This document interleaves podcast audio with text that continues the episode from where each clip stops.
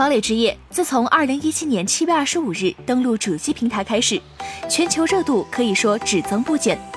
现在游戏即将迎来一周年，为了庆祝首个周年纪念日，Epic 将对游戏的 PVE 模式进行重大更新。更新的一个主要内容是坎尼山谷战役。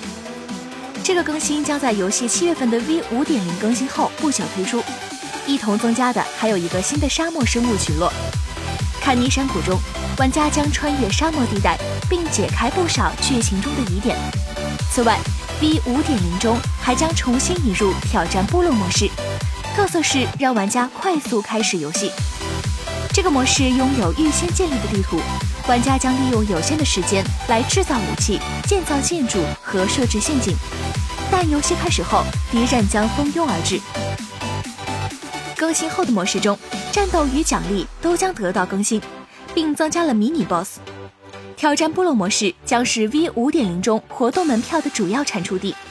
该模式中还将加入新的敌人，包括加强版的护盾僵尸以及他的新朋友 Zapper。下周开始，游戏中的举报系统就会正式启用了。如果官方对被举报的玩家进行了处理，举报者会在游戏内收到消息提醒。针对不当行为的处罚，最高可以永久封禁。官方希望借此机制来净化游戏环境。